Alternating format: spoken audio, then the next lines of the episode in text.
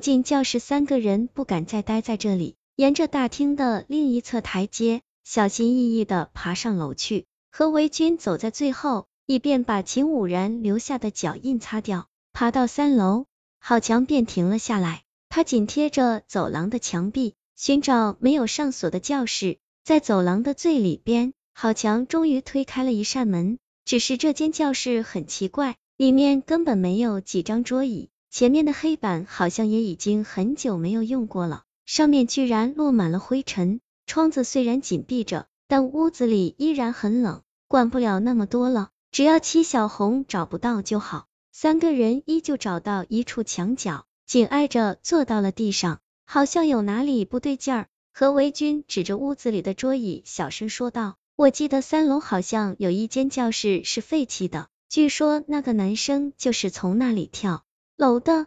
第二天就没有人敢来了。我们不会误打误撞的走进那间教室吧？别胡说！郝强瞪了他一眼，可一丝不祥之感还是涌上了心头。三个人坐在那里，谁也不敢再说话。忽然，一阵轻轻敲击窗子的声音骤然传来，紧接着。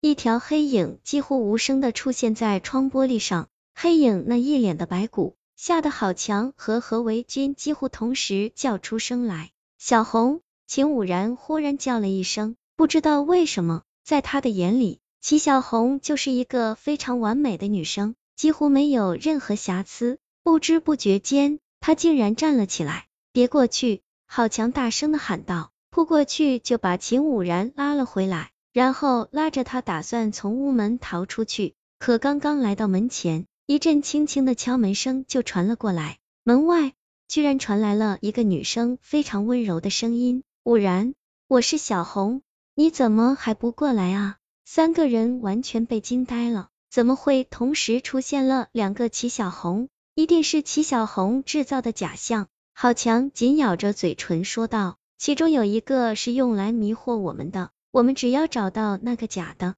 就可以脱身。门外是走廊，而窗外却什么也没有，所以三个人很快断定窗子外的齐小红是真的。跟着我冲出去。尽管郝强也非常害怕，但看着何维军和秦武然的样子，他还是故作镇定的说道：“我听说，只要我们自己不害怕，任何鬼魂也无法靠近我们。”何维军不知道从哪里找到了一把笤帚。紧紧的攥在手里，跟在郝强的身后，慢慢的向门口靠近。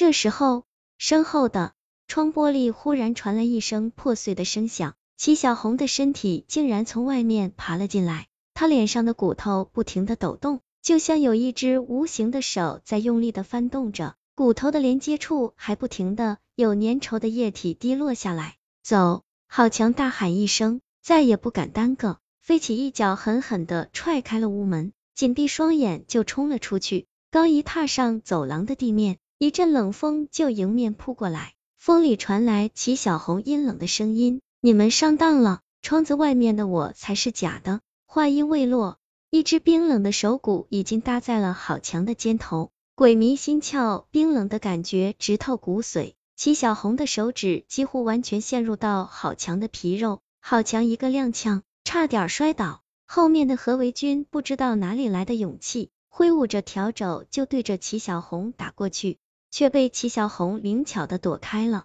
齐小红住手！秦武然也跑了过来，大喊一声，他的声音里还带着颤抖，但却异常坚定。你要找的是我，那么就请你放了他们。齐小红冷笑起来，却没有理会秦武然，依旧狠狠的抓住郝强的肩膀。把满是碎骨的头脸凑到他的面前，回答我，为什么只有你可以看清我的真面目？郝强没有回答，努力的瞪大一双眼睛，怒视着齐小红。他知道，这个时候自己的恐惧才是齐小红最渴望的，自己绝不能给他任何机会。我已经死去整整一年了，一年来，每一个见到我的男生都会从楼上跳下去。齐小红恶狠狠的说道。因为在他们眼里，我是一个完美无缺的女孩，包括秦武然。可你却屡屡破坏我的计划，连我的空中楼梯都被你识破了。因为我是摔死的，只有找到几个相同死法的人作为替身，我才能够彻底脱离那个黑暗的世界。回到这个充满阳光的地方，郝强明白了，难怪秦武然眼里的齐小红和自己眼里的齐小红不一样，因为他一直渴望和齐小红交往，换句话说，就是被迷住了心窍。放了郝强，否则我们和你没完。何维军紧紧的攥着手里的笤帚，大喊道：“想得美！我要让他也来这个黑暗的地方。你们没想到吧？为了引诱他，我已经把自己的魂魄变成了实体。”齐小红说着，用力拉着郝强就向走廊的窗口走去。秦武然和何维军同时大叫一声，扑了上去。窗外的黑暗更浓，校园里死一般的寂静。三个。男生和一个女鬼之间的较量，就在这寂静的夜里正式开始了。